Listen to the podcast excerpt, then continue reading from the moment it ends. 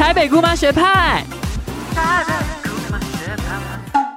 大家好，欢迎收听台北姑妈学派，我是姑妈。你曾经因为对方的告白而瞬间冷掉吗？还是你告白后对方就人间蒸发呢？或者你曾经因为一两个小时没收到对方讯息，就紧张到快要发疯？各位不好意思，因为现在这是个气话上写的，我先把它念完。还是完全无所谓的享受恋爱游戏呢？今天姑妈就要来跟大家聊聊现代人的恋爱关系有多麻烦。首先来介绍我们今天的来宾，有死鱼马文，嗨，大家好，我是马文。还有持续母胎单身二十九年的团长，嗨，大家好，快满三十年了，要哭嘞！好啦，前面这个就是很做作邓辉文的开场呢，其实是要今天想跟大家聊聊我们的恋爱中呢，其实有几种的行为模式。我们参考一个一九八零一九六零年代末期心理学家约翰鲍比先生所提出的依附理论。那有四种依附理论，其中大家最常听到就最近很流行的就是所谓的逃避型依恋。这样，这个理论里面。其实我们最常见的是四种的类型嘛，然后第一就是所谓的安全型的依恋，然后我觉得先从这个理论怎么开始哈，它就是把人的依恋的类型呢分成，它比较像是一个象限轴。纵轴的象限是逃，你对情感关系的逃避程度是高还是低？然后横轴是你对情感的焦虑的程度低还是高？那我觉得这个其实是我们大家很想达到的目标。那最难的就是所谓安全型的依恋，就是你对你的伴侣其实是有很稳定的安全感，然后大体上其实是比较稳定的关系。然后你逃避程度低，焦虑程度也很低嘛？没错，没错，就在这个象限上，幸福宝宝，还比较算是。但应该先跟大家说，就是它这个象限其实是也是像。光谱的概念啊，没有比较，没有很特定，你一定就他这个理论应该也不是每个人一定是哪一块，或者是你永远都在那一块，它也是会慢慢改变的。对，那他就是说，比如说，因为我们昨天他其实可能会有一些测验嘛，那如果你是比较低逃避或低焦虑，就是比较是安全型的依恋。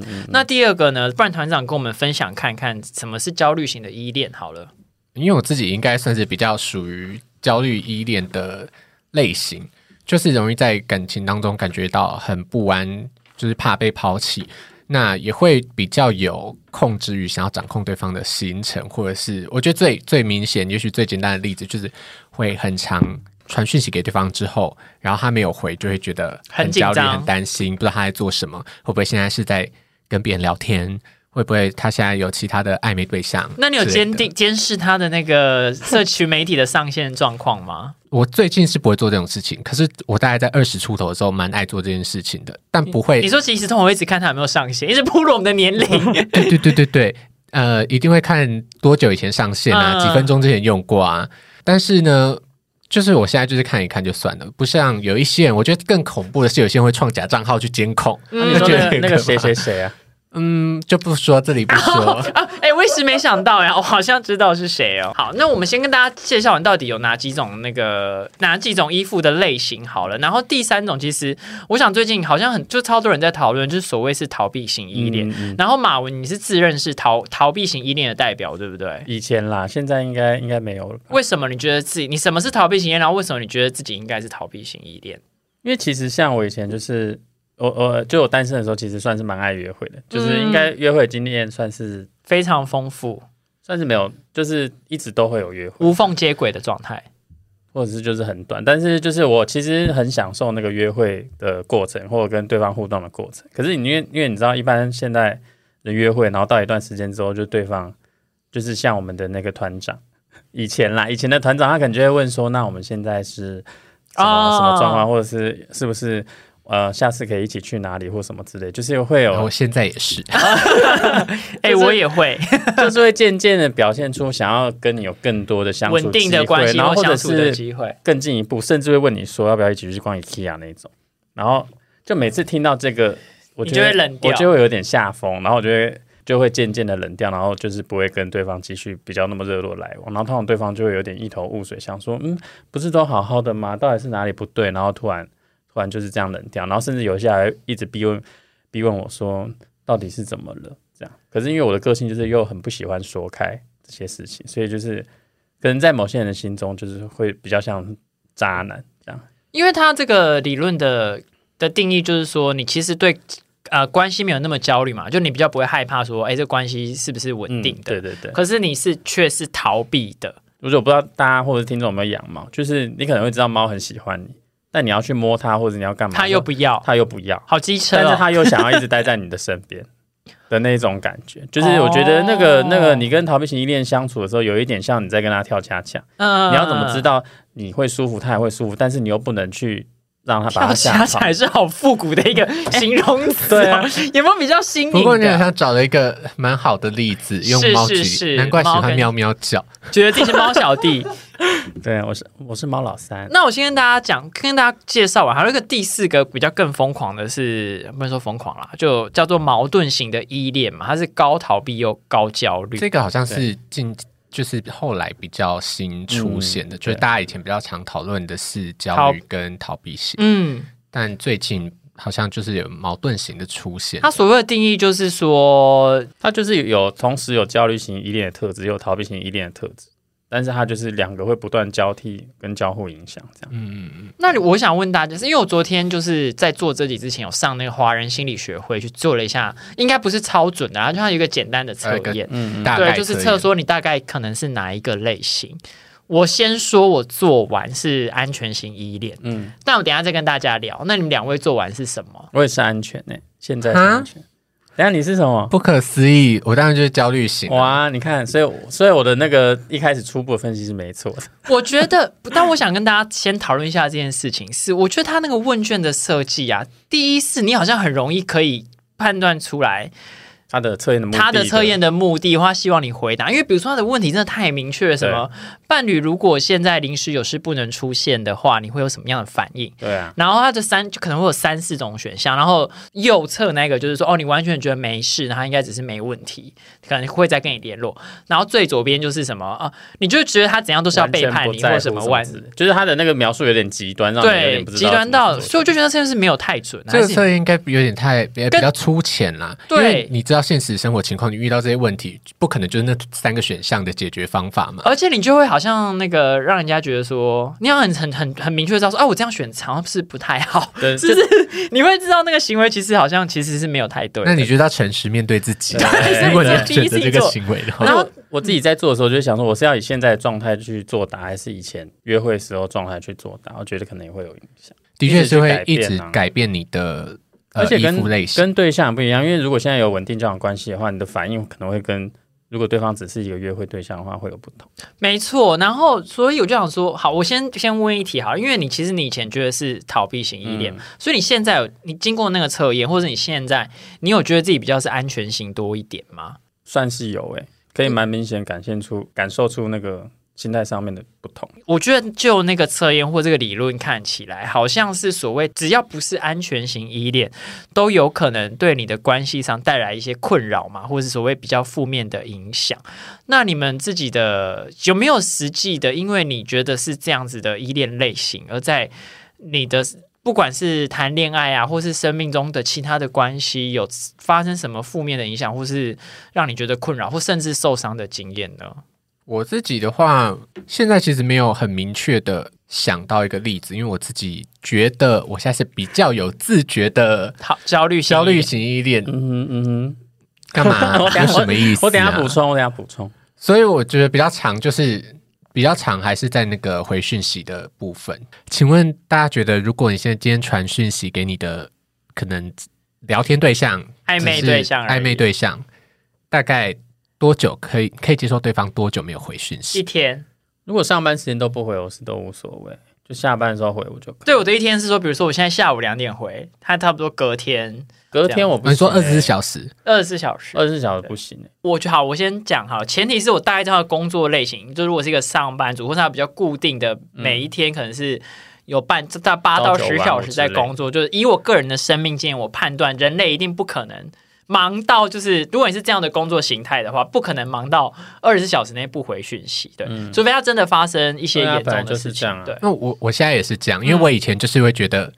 几分钟之内没回我讯息，我就会觉得很很焦虑。嗯但我现在有给自己一个调试，这也是一个要调节焦虑很好的方法，就是给自己一条界限。比如说上班，我就可以等到你下班，因哦为我就是想说你上班可能非常忙。没错，他说我晚上十点传讯息给你，我就可以等到你明天早上，因为你可能在睡觉。嗯本来就是这样子。对，但是如果超过那时间，我就想说啊，算了，这个因为如果他真的超过那时间，没回，我就他就是不在乎啊。对我就完全就是会不 care。而且有些人真的是上班会忙到完全没有时间看讯息，或者是他可能看一眼，然后不小心已读了，但他真的当下没有办法跟你。可是这个前提是不能被看到说你他没回你讯息，却在那边发文，赞哦，或者在那边做别哈，的事情。可是我真的很常忘记回我朋友讯息耶。就是我有一次，我朋友好像叫我问他在韩国，然后问我说：“哎、你要不要买一个什么什么东西？”然后我可能就上班到一半，因为我上班就是因为我的工作是要大量跟别人联系，所以我看到讯息我都一定要先，我就是会读你要过滤哪些是对，我重要，过滤哪些是重要讯息，因为如果里面有，就是我的 line 有十二十五个红点，我就会很紧张，这样我就想说是不是有什么工作的事情没有处理，所以我就会点开，嗯我就忘了。然后一个月后，我就我就回他，我就有一天突然看到说好啊，那边帮我买那个，他说靠北啊，我都是从韩国回来了，所以我真的很很抱歉我的朋友们，但是我只能说你们都是我非常要好的，好安全，安全到我就不回你讯息，我觉得没没关系，关系。朋友的话我也都不会在意，大家都不回就是好我讯息，我都不在乎。只有交往对象或是 dating 对象要小心了。然后我昨天就有回想一下，就是我当年还很焦虑的时候，我就发现呢，来我在二零一二年的五月十一号发了一个什么动态，我说我是基金风，所以 if 我用 line 跟你聊天，你一分钟内没回我，我就会等的很想死。可是你现在常常半天都不回我哎、对啊，所以你这个只限定恋爱慢慢放下。呃，对，还是你以前对朋友也会这样？因为其实依附依附关系，它不是只有对感情，他有可能对于不同的亲密对象都有不同的依附类型，嗯。所以我对朋友不是焦虑型的依附，哦，我根本不在乎朋友会怎么样，我对朋友的讯息就是我想回就回，我，不想回就因为不想回。这个女的就很长美女，她就跟我抱怨一件事情，然后我可能三十秒内回她，然后她就半天都没有在回。这。样，我很常跟他然后我想说讯息什么意思啊？但我平常也是朋友讯息也是爱回不回，但我对恋人也是爱回不回。因为我平常也不会一直想要找朋友聊天啊，但我如果有暧昧对象的话，就好想要什么事情能传讯息不。是因为这个女的，她就是她刚刚不是说当年说你说你的 po 文是什么时候？二零一二二零一二年啊，但是大概在二零二一年，也就是去年的时候，就是团长有一些恋爱的恋爱的烦恼嘛。然后她就是因为就是大家姐妹就会彼此分享一下说啊嗯，最近状况怎么样。嗯对，然后那时候就有一个众所皆知的的，你说 Skype 男啊？嗯对对，嗯然后他就是，譬如说他就会跟他聊天，他们说那最近状况怎么样，然后他就会给我们看他的对话记录。都，很像疯，都很疯狂。然后就是 对，然后就是对方可能就是会回的有点冷冷的，或者是就突然就没有回，但是他就会一直接着不断的讲下去，承认承认，就会一直一直讲，然后我就会看着就就是稍微有点心疼我们的团长哦，被一个那个，但我觉得他好像相对比较能自处啦，因为可是他用一个逃避型依恋的心态对，那陶一男呢？陶一男如果遇到那个哦烦死了，可是你讯息都多快回或多慢回？因为作为朋友，我觉得你讯速度算正常。就你不忙的时候，就是会这边我不忙的时候就会跟大家一直会有讯息，没有我我觉得主要是如果今天。我跟这个人，我已经有一点点表现出我没有想要那么频繁的联络。那如果对方察觉到这一点，但又更进一步，就是就是有点想要抓着你一直跑的话，我就会觉得有点有点害怕这样。哦这样。然后以前我还在用那个交友软体，然后譬如说如果有换赖或什么的啊，如果我丢讯息，对方马上已读的话，我会觉得这个人很可怕。你好奇怪，因为我好像也蛮常就立刻读的、欸，就是我就想，除非我们是譬如说一直不间断聊天，那很正常。但譬如说今天是譬如说突然有一件事情我想到要讲或什么，嗯然后一丢，然后立刻已读，我就会想说，就这个人很厉害我就想说，哇，他是不是也刚好传讯息给我？哦。所以会不会就是这个？你看，因为你们就是焦桃配。就我今天看了很多那种其他的那个相关的那个资料，你们就是焦虑配逃避，他刚刚是最疯狂的。这个卖讯息的，嗯就是这个聊天讯息的部分，我想到一个焦虑型依恋的会有的情况，就是呢，我如果在当下对方传讯息给我，比如说他约我要做什么事情，我如果很久之后才看到，我也会有点焦虑。为什么？哦，你就怕你不够及时回应他。哎，我也会怕，就是我错过了，就是我错过了这个错过他想要约你的那个时间点，这样。对对对，然后或者是如果对方传讯息给我，我也有时候也会想要放下手边事情，赶快先回他你。就会把他可能比较放在优先的 priority，就是你处理事情的里面，会希望它是优先的。对，因为我就会觉得，也许他现在就是有时间可以聊天，那就是要把握这个机会，赶快趁这个时候聊一下。那你有遇过你的约会对象表达你这样子的行为，可能会让他有一点困扰吗？还是说你有没有曾经焦虑到觉得说，比如说他很晚回，你就跟他说你怎么会这么晚回我？你有表达过你的需求吗？有啊，我已经，嗯，像是什么这边先讲一个呃呃前提一纪要个一？个例子，就是呢，以前有一个炮友，本来就是大概会偶尔这样聊一下，但他有一次是消失了一个月，一个月，对我就是有点 panic 发作，就是就觉得这个人人间蒸发，很想知道到底是怎么回事。你说完全是什么年代的事啊？两三年前，两三年前，哦，然后我就有去问他到底是什么情况，他都一直没回这样子。可，是其实其实原本就已经说好没有很清楚，我们就是没有要进一步的关系。嗯对，可是因为我觉得焦虑型依恋有一种，我自己在那个时候我已经觉得我比较能够处理，因为我也许原本觉得我的期望是一百分，但是我们说好我们不要到那个程度，那我们就是遇到我把我的期望降到大概八十的程度，嗯，但他这样突然消失，我的焦虑还是会发作，因为呢，还是你会不会就是想要在那八？因为其实我就想要得到这个80最满，对啊，他的心态就是会是对对对，所以我说我都已经不要求到一百，我都要求到八十，你至少要给我八十分吧 的那种感对，觉。焦虑型恋就是会有这个心态，所以这个例子就是，呃，就像刚刚讲的，他就是消失之后，我就会还是会去询问他到底是什么情况。但其实好像也不只是只有这个例子啊，我对每一任的目前可能约会对象，可能都会是差不多的方式处理。如果对方很久没有回我讯息，我是一定会询问一下到底还是你遇到的都是逃避型依恋的人比较多，这个倾向的人比较多。我刚刚说的那个例子，应该是逃避型依恋。因为逃避型依恋可能最爱 ghost 别人吧，但是我没有啦，我先讲。对我的确是蛮对啊，蛮常遇到逃避型依恋的人。我觉得这边我很想岔题聊一件今天计划上都没有的事情请，讲。因为我就在想说，我昨天在做那个华人心理，就是那个心理学的题目的时候嘛，然后因为他的题目都是说你跟你的伴侣怎样怎样怎样啊，我就是很明确的在，我有一个想象中的一个伴侣的状态，就是发了我自己的经验。我就在想说，其实这个事情会不会也跟你遇到怎样子的人有很大的关因为它是系啊？一个互动，有啊有啊，对啊，因为今天是因为我刚好我遇到的情感关系里面，好像我的爱情关系都还算是对方也都给我很稳定或相对信任的感受，所以我觉得那样子的测验下做起来，我一定我就是安全型的依恋嘛，我就没有太大的信任的问题。但如果我今天一直遇到就是一些。比如说，很常常之前遇到的那些人，对，或是所谓的一般大众所称的渣男，好了，嗯就是他常常就是没有给你呃稳定的关系的感觉啊，或者是他就是明明就跟你谈好说一堆关系，可是他就是一直在跟一堆人约炮，因为他的题目就会比如说，当你的伴侣去跟疑似好像是第三者的时候，你会怎样反应啊？我的伴侣就是不太可能有第三者，我就没问题。可是如果你遇到五任都是很爱跟别人乱搞的人，你怎么可能还会觉得是？因为其实我在做这题目的时候，他不嗯是都一直想说，比如说伴侣一个早上或一个晚上没回讯息，然后你会不会焦虑或什么的？其实我就会有点带入我现在的那个男朋友的想法，然后我就会想说，他一定就是怎么样怎么样，所以我就完全不会担心，所以我相对就会选到比较偏向安全依恋的那个答案。但是我其实我也不能肯肯定说，如果我现在真的没有他，只是一个约会换一个人，换一个人，或者是甚至是其他约会对象的话，我会不会选一样答案？我觉得嗯应该我就是可以肯定说，我不会这样选，甚至我可能就是真的会回到以前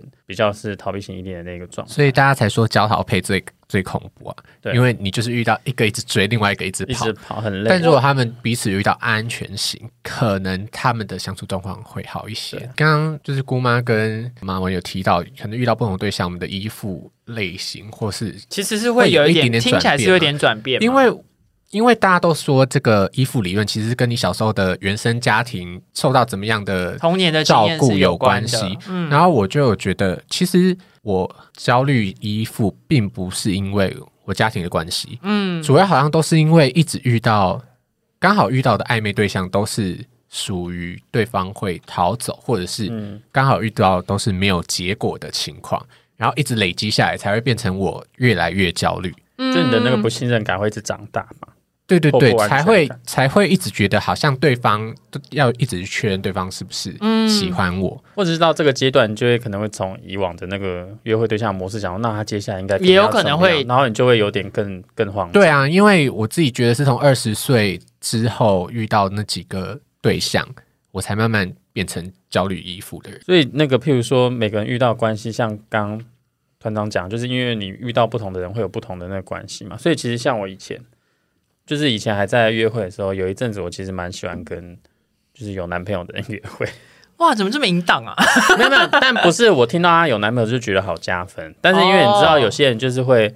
可是雅雅听到就好嗨吧？就是有些人就是明明就已经有男朋友，他是毁灭型依恋啊，没有开玩笑的，就他还是会来跟你，譬如说聊天、交友、交友、纯交。友、对友之类的。但是因为那时候我心里不排斥的原因是，我会觉得说，就是可能会给我赡养费，给我封口费。就是她，因为她已经有男朋友了嘛，所以她我觉得她可能只是出来享受那个约会的乐趣，哦就她没有真的想要跟你进一步关系或什么，所以我会觉得在这个这个关系下面，就是彼此对于这段关系没有期待，可以充分享受约会的过程。那时候对我来说算是是一个好玩的事情。对，然后相算是相对比较轻松，所以我那时候还可以蛮 enjoy 到这种，譬如说跟有男朋友的人约会。但是如果讲是这样讲，但如果他比如说哪一天突然跟我说，最近我跟我男朋友感情不好，我可能就会吓跑，你懂我意思吗？哦，就是我就想说，天哪，他要真的给我就是你就觉得他好像我觉得就是我就上，想说，完蛋完蛋，他一定如果他跟他男朋友分手，我真的会吓疯你。就是 Samantha，你是想要外遇，你没有想要成为正宫。就是我会觉得说，这个关系就是这样就好，就是双方都保持这个感，就是感想的话，可能也就不会有后续的那些很麻烦的状况。所以那一阵子都会抱着这个心态，在那个交友市场上打打滚，这样。我觉得我的例子好像比较特别一点，就是我好像我觉得我应该是安全型依恋，跟比较有一点点逃避型依恋。你是逃避型，我们都知道。对啊，我想说你可是我的逃避型好像带给我一些好处，就是我我觉得我逃避型依恋表现在很初期的时候，我只要感意识到对方有一点点对我没兴趣，我就会立刻 say goodbye，而且我是不会有就是受伤的感觉这样子，我就觉得哦没关系啊，那我们就是不需要这样子。然后后来我在关系中好像也有一点点逃避型依恋的。几一些特质，就是我觉得我整体上是信任我的伴侣的，可是这是我的伴侣跟我讲之后，我才意识到这样的事情，就是我只要一你遇到还要伴侣跟你讲，你跟我们讲，我们都知道你是逃避型依恋，耳朵怎么这么硬啊？我先说我的故的例子，就是我那时候我跟我伴侣就是只要吵架，然后比如说是在我家，在一个固定空间内，我就会很想要叫他离开。然后他后来你真的有叫他离开啊、我叫他离开，我就说我我现在那他要去哪？就是他先回他家之类的，就他不是当下没有地方去。那你家是在台北市很偏远的地方、你先不要欸吵，先先把这故事讲完。然后他就有一点，因为我们可能正在吵架，然后我们我就坐着，我就觉得我要受不了，我要奔离那个空间。可是我也没地方去嘛，那是我家。但我伴侣可能他在台北还有别的家这样，可是他却坐在那边不动，我就觉得太怪了吧？你为什么还会想跟我？不是你怎么还会想此刻你在跟我吵架，然后但是没有结局的吵，就是可能吵吵吵到一半讲，我就会很想要叫他离开。可是他他后来就跟我讲一件事情，他就说有的时候就是会这样，为什么你一定要叫我离开？然后他说我叫他离开，其实让他很受伤的一件事情。因为蛮过分的耶。对我后来才意识到，就我这是我后面，我当下其实我只会觉得说，我觉得好烦哦，为什么我不想要再跟你待在同一个空哎、间？你然后叫他离开的时候，你怎么讲？你现在给我滚出去嘛！没有，我就说我觉得我们如果不要解决，我们要不要先分开？然后说你要还算不要先是有礼貌，还算是文算是。有礼貌，就是我算是有礼貌的。可是可是在这大吵情况下，还硬要跟有礼貌的一面，只会让我更火大。那你就是你是另一种逃避型依恋，我们等一下再说。总之我就是礼貌的表达，他就他就不离开，然后他跟我表达说他其实很受伤这样子。然后我后来就看那个一些报道或者什么，他说逃避型依恋的人里面不能接受任何一点点关系负面的存在。当关系有负面的存在的时候，他不是先选择解决，而是会先选择逃跑，逃逃跑。我觉得我好像就是有点大抵我是安全型的状态，可是在这个里面我就有点出现这样子的特质。然后我曾就是因为我之前就知道这个逃避型依恋的时候，我特别去做一下，比如说对这个类型的分析。甚至我那个一个朋友是他是精神科医师，然后他他自己觉得他自己逃避型依恋，然后他自己觉得他自己最核心的问题是内在核心是他觉得自己不值得被爱，所以他在关系只要遇到一点点不顺心，他觉得自己要被抛弃或要受伤的时候，他的那个逃避其实是他的防卫机制。就与其让你来伤害我，不我就先把这个东西给弄掉。延伸这个东西，就是我看到也是有些分析，就是说，其实逃避型依恋的中心核心，其实好像有两种，一种叫做世界都不够好，我真的只能靠我自己。然后一个是我自己也不够好，但世界也没有好去哪里。然后我觉得我应该是前者，我还是有点逃避型依恋的特质，就是对这个事情很怪。我现在说来，我只是只能说我个人的感觉，就跟这个理论可能没办法，真的是完全的扣在一起。就是当我有个关系的时候，我会很信任他，可是当这个关系立刻没有的时候，我好像也不会。有负面的感受太久，因为我觉得我的核心就是觉得说，我本来就是只能靠我自己了。任何人的离开或者是背叛，好了，我本来我我都把别人对我的爱当做那不是理所当然，叫做我很 lucky。所以当别人不爱我的时候，你就想那就我也没有关系，因为我本来就是觉得你就是准备好，我就是准备好了会离开了。我就是准备好了，我觉得你没有人会永远跟我待在一起。因为他的观念跟我以前就谈恋爱的时候的想法有点像，因为大家都知道我应该是一个，正式人知道我是一个人可以过得很好的人嘛，就是我可以自己去看电影，自己，我自己一个人吃一千块午餐烧肉，然后或者是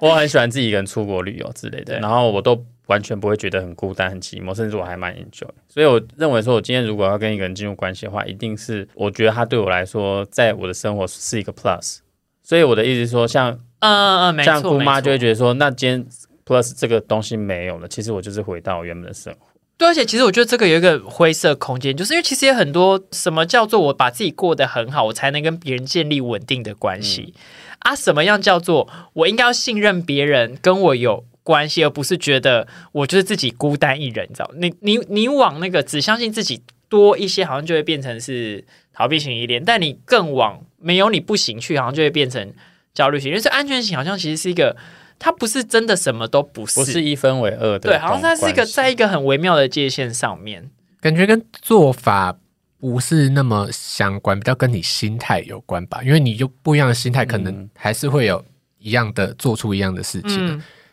嗯，我懂你意思，你就是你可能一样的企划精神，只是你的企划执行是对，而且我必须补充一下，因为我其实做的那量表，我第二高的是逃避，完全是第三，所以我我所以你是哦，还有你超不还有分等安全呢、级哦。对就是它有分数，哦，你们去看，它最后其实有写分数我，没有仔细看。然后我就想说呢，其实有一部分也有可能是因为我为了解决我的焦虑，然后我后来的处理方法有一点用用逃避的矫枉行为过正。我也有点像你刚刚讲的，就是我也会跟对方就是说清楚，嗯，我为了不要让我自己很焦虑，所以我会跟对方讲说，比如说我现在呃我蛮喜欢你的，或者是我觉得你很不错，那你要就我们就发展看，你不要就算了。因为像团长现在在很早可以讲这个，设一个停损点，这样，团长讲这个就是我以前最害怕的事情，所以我就不会配对到你啊，这样就是很好。就如你们硬要配对，就会是灾难。对啊，因为像我跟我现在男友交往的过程，其实我们我知道你超怪的，我们就是从头到尾约会，然后都不会讲什么暧昧的话，然后他也不会，他也不会，听起来觉得最怪的一个故事。然后他也不会问我，譬如说就就我刚刚讲的那些，可能有一些地雷，他就刚好都非常巧妙的躲过了，然后甚至我他很会跳恰恰的意思，对他很会跳恰恰，然后他就收服了你的心甚。至我们交往没有，我自己觉得应该没有很明确说哪一天说我们现在是不是就是在一起的或什么，就是一切顺其自然，到最后就想说，那我应该就是跟他稳定交往中这样。然后甚至后来还有回去问他说，哎，那你觉得我们到底是哪一天交往的？然后结果后来发现他自己心里有默默一个日期。对，想要我这里可以补充一下，我觉得你们两个好像是不太相同类型的逃避型依恋，但是会让你说我跟马文啊对，，OK，为但是？让我想到姑妈很逃避的一个原因就是呢，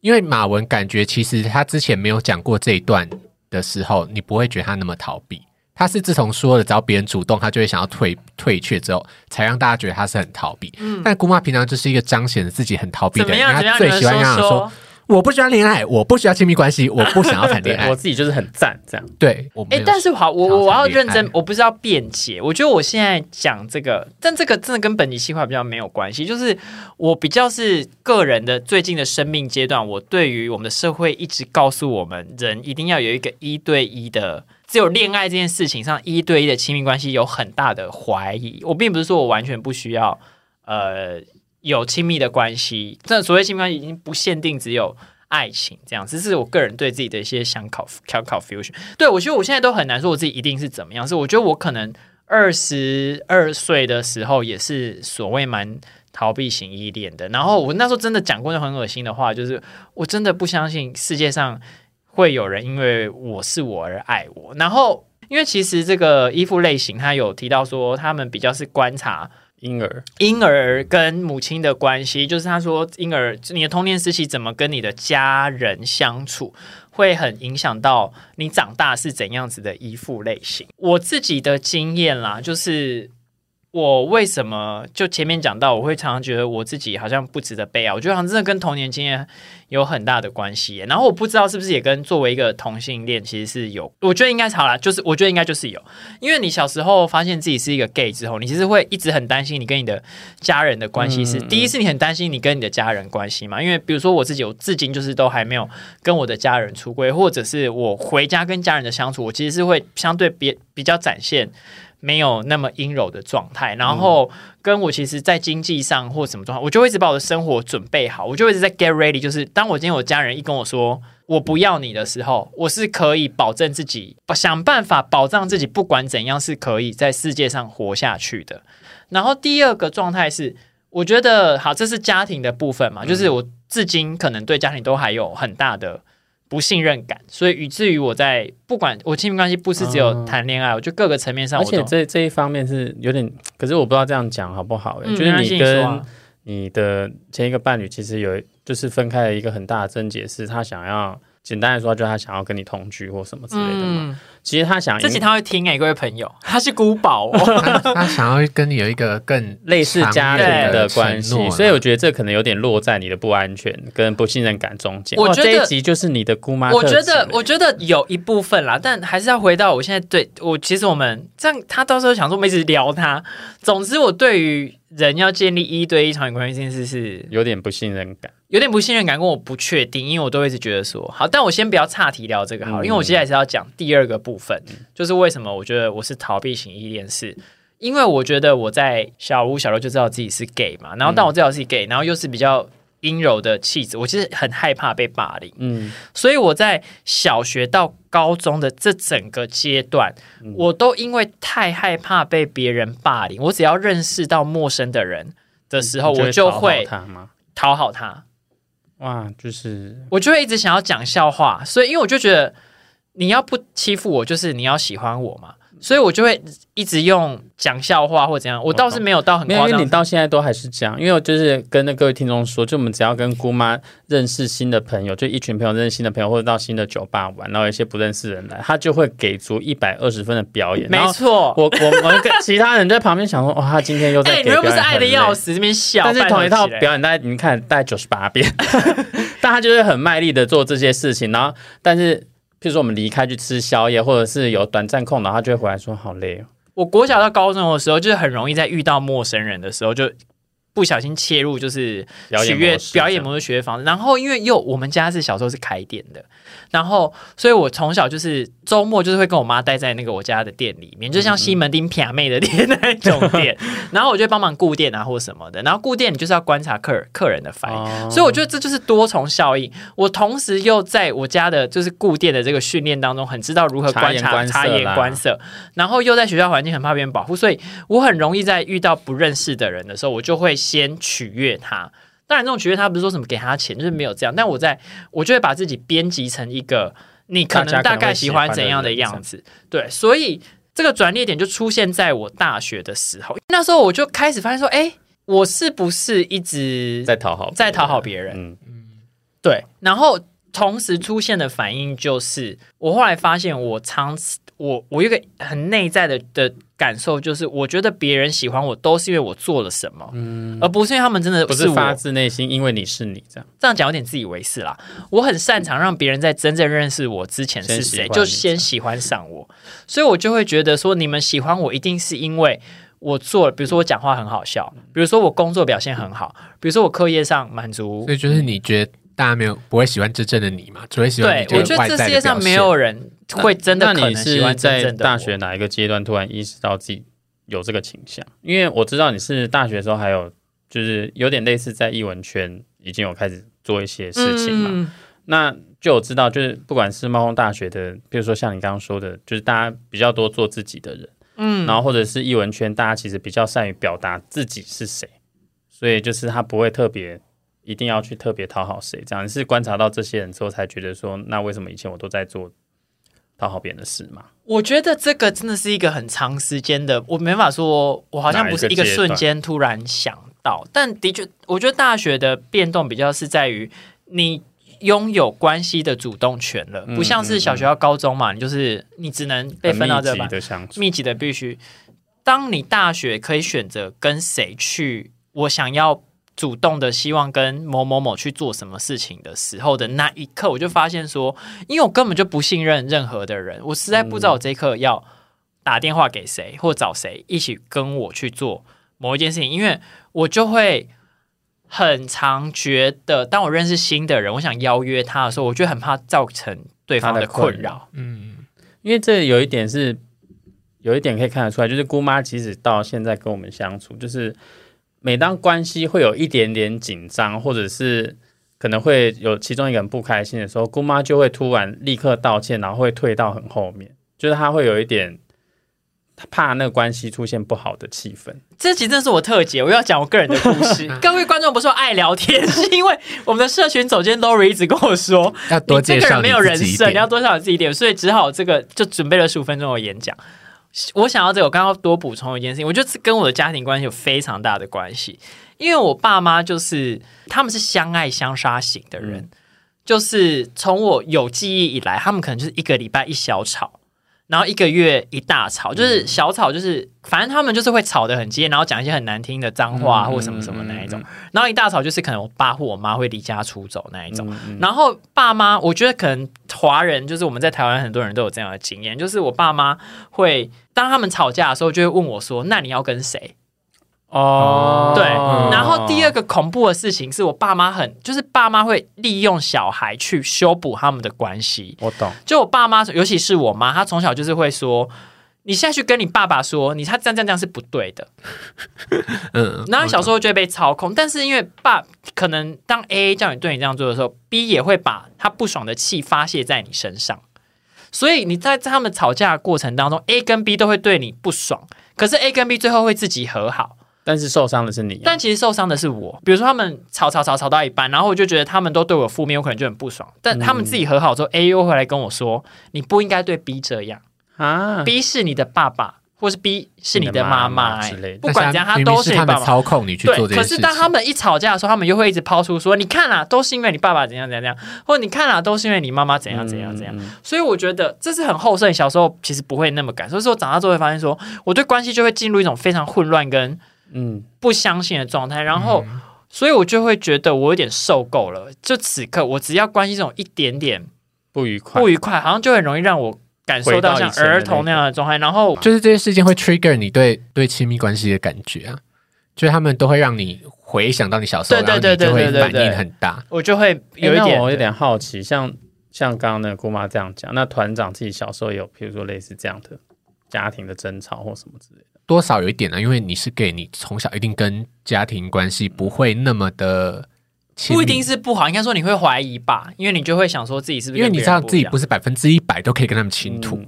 就是我觉得跟刚刚讲的，就像是我觉得同性恋应该比较少是安全依附。我觉得是，而且我们身边比较少听到哈，比较少，就是身边不太会听到。因为你就是跟家庭一定不能说是问题啦，你就一定会比你是异异性的小孩，你多了一个其他的烦恼，其他的烦恼。对，而且我觉得小时候，因为像我自己家庭，小时候我爸妈也是有点类似相爱相杀的那个状况，然后再加上我自己的小时候的身份认同，其实我那时候身份认同算蛮晚，就那时候甚至小学小五小六的时候。发现自己有可能喜欢男生，那也没有很晚的，跟我差不多。但是我我那时候会有点排斥自己的这个心理倾向，我会想说，我一定只是现在有点问题，有点错乱，有一天会变好的。对，然后我应该是喜欢班上另外一个女生之类的，一直一直到后来国中很后期才慢慢开始接受这个事，甚至我那个时候，我晚上睡觉的时候还在床上想说，怎么会是我？就是。如果是 gay 的话，怎么会是？大家都会经历过啊！我也经历过这个哎，我就想说，为什么会是我？对我也是。你没有经历过这个阶段吗，团长？因为那时候幼稚园的时候就知道自己是 gay 哦。你根本幼稚园的时候就整个 shut down for me 吧，就整个 focus。我幼稚园的时候就有在喜欢班上你有？你小学有拍一些 A N T M 的照片？对啊，但我觉得这只是可能的一些原因嘛。但的确听起来，啊，除了童年之外，也有跟长大之后的的的际遇有很大的关系。就我们觉得我们今天聊这个，比较不是要跟大家说哦，你一定就是这样啦，然后因为我我自己觉得嗯聊、呃过去的事情，或者是分析自己为什么会有这样的这样的原因，或是这样的依附形态，主要都是为了想要帮助我们自己更有自我觉察吧。对对对对，才会希望透过这样的方式，能够帮助我们目前能够迈入，也许迈入安全依附，或是把调整我们自己焦虑或者是逃避的造成困扰的部分，或者是你在关系上面，如果你的伴侣有一些可能也觉得有一些困扰的话，你们可能可以可以从这些一起聊一下，是不是过往的什么原因才会造成你现在采取这样的防卫机制，或者采取这样的举动？但是逃避型依恋会不会很不想聊啊？但我有看到有一个建议，就是也是一些心理师给大家的建议，就是说，也许他们逃避型依恋的人，他不想要现在当下谈，对但是你们也许可以约好一个时间，说 OK，我知道你现在没办法谈这件事情，那我们要不要给你一段你觉得适合的时间，我们再再聊这个问题，嗯嗯嗯，不要当下下逼他对解决。因为好像你当下逼他，他就是真的没有办法，你一定要给他时间跟空间，他才有办法来聊这个问题。对，但是如果有些人就是一直没有办法去聊，然后呃，你已经会造成你们的关系很不舒服，我也是建议赶快离开。对，而且而且我觉嗯得，我觉得一个我现在没有答案的问题，就是到底什么时候叫做你的童年困扰？你的童年困扰绝对不是你自己造成的嘛，这是别人怎么对啊对待你，让你不舒服，那绝对是别人的问题。可是 sometimes 在这之后，我们要对自己负责任啊！你要知道自己可能怎么样，才能去解决跟对方一些问题嘛。我觉得相较之下，我会觉得，譬如说，如果你真的今天遇到一个逃避型依恋，或甚至是混乱型依恋的人，对待你是用一种很不舒服，你自己感到很不舒服的方式对待你，其实那个是我我希望大家要觉得说，那个是对方的功课，不是你自己的。对对对，所以哦今天、嗯今天这个关系不舒服，并不是因为你的错，你造成什么样的事件让对方这样对待你，就是我希望大家的那个自我价值不要取决于对方对待你的那个回应上面，这个是他自己功课，他自己要去解决的。对，而且我觉得这个讲严重一点，比如说我们遇到一些朋友，他可能是遇到他的伴侣是有一点点暴力的状况，然后我发现我我们的这些，我的暴力其实不是不一定只有肢体上的、哦，比如说言语上的是暴力暴力，让你觉得自己不够好，或者是他有某一些肢体的行为，他就算没有真的碰触到你，都已经让你觉得不安全了。对，我觉得真的不是大家不要再觉得那是你的责任了，就是就算他生命中遇到了某些对他不舒服的状况，他也没有权利这样这样子对对待你。大家也不应该把自己的依附形态拿来当成自己行为的借口，没错没没错。就是不是说因为我我是逃避型，所，以所以我可以这样对你。对，所以你现在不，我就是没有要跟你沟通，因为我是逃避型，不是，或者是我是焦虑群，知道自己的你就应该要每一秒立刻回我讯息。对对对，就是你是应该要知道自己的情况，但是呃，还是要跟对方磨合，跟理解对方的需要，然后去互相的能够往比较好的关系迈进。嗯，比如说焦虑型的，你是一个焦虑型，你或许跟对方说说看说，不我好真的很，我现在就是你可能没有五你怎样状况下没有回应我，我会比较焦虑一点。对啊，对啊，对啊，对就是大家说焦虑型的其中一个解决方式之一。对，就是然后或者是你是一个你是遇到焦虑型的人，或许你真的也可以站在他的立场想想看，或许他就是很常遇到没回他讯息的人或怎么样，你就是可以采取怎样在你舒服的行为的状态之下，可以跟对方多尝试一点。因为现代我觉得讨论恋爱依附关系已经有点变得像心理测验，或者说我今天是什么血型、什么星座，嗯然后我就应该是怎么样。其实这个应该没有这么没有这么死啦，对，而且它其实，在那个最原始的理论，它也是一个象限嘛，而且其实也是一个一九六零年代的理论，对就是学术的理论也是一个一直不断在一进步、不断在进步，或者是会有更新修的。正啊之类的。嗯，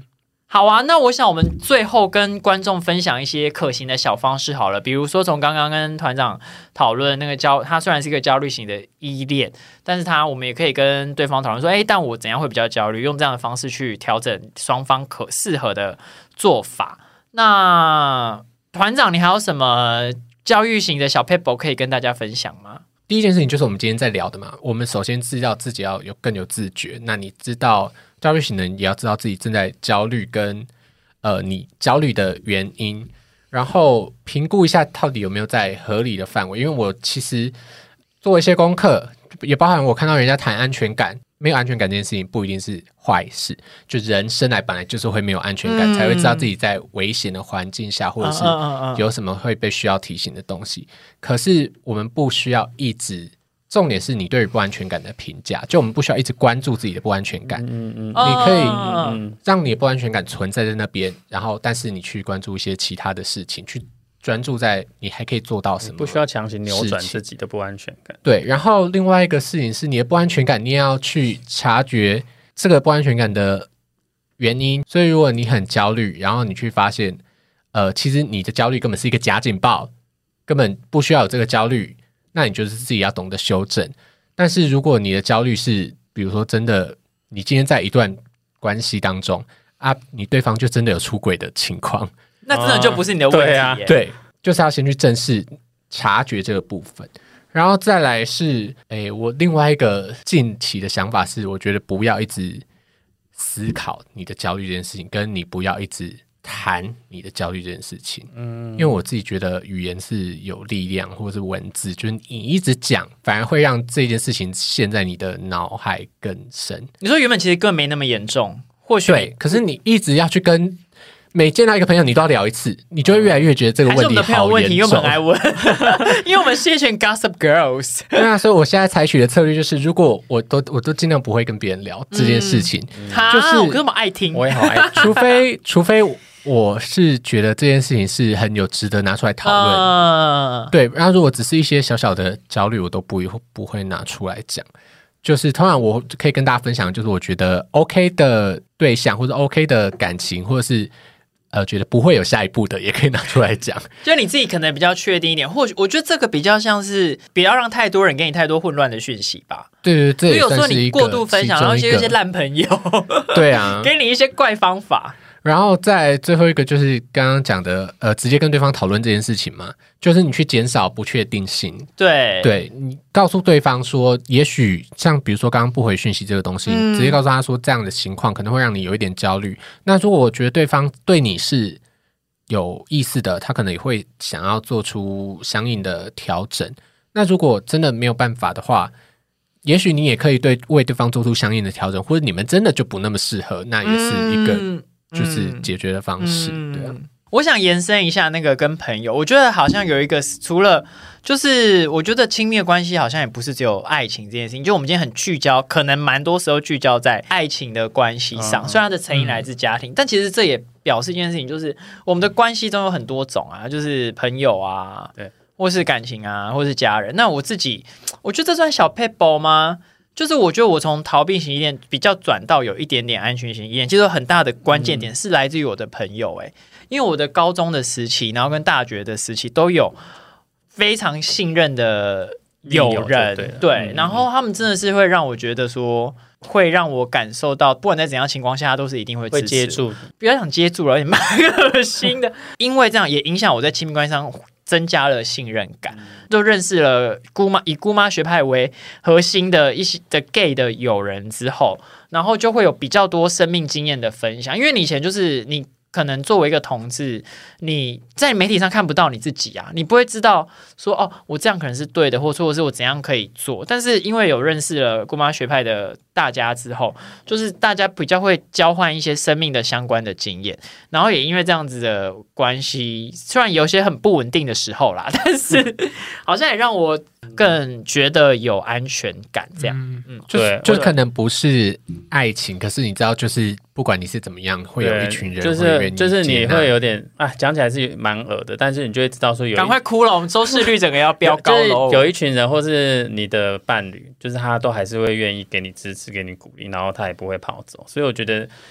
给逃避型依恋的人，就是那个 settle 下来的关键点应该是这个。不过我觉得，因为我们现在这样讲，但是我相信有一些听众朋友可能不像我跟你那么幸运，就有碰到好的伴侣、嗯好的朋友，甚至是好的家庭，这些嗯其实都很难得。那我觉得，觉得说，如果你没有这些 backup 的资源的话，你可以尝试看看，比如说你今天逃避型依恋的对象，如果是你的恋人的话，嗯，你可以勇敢承认说，我其实就是不想要跟你靠得那么近。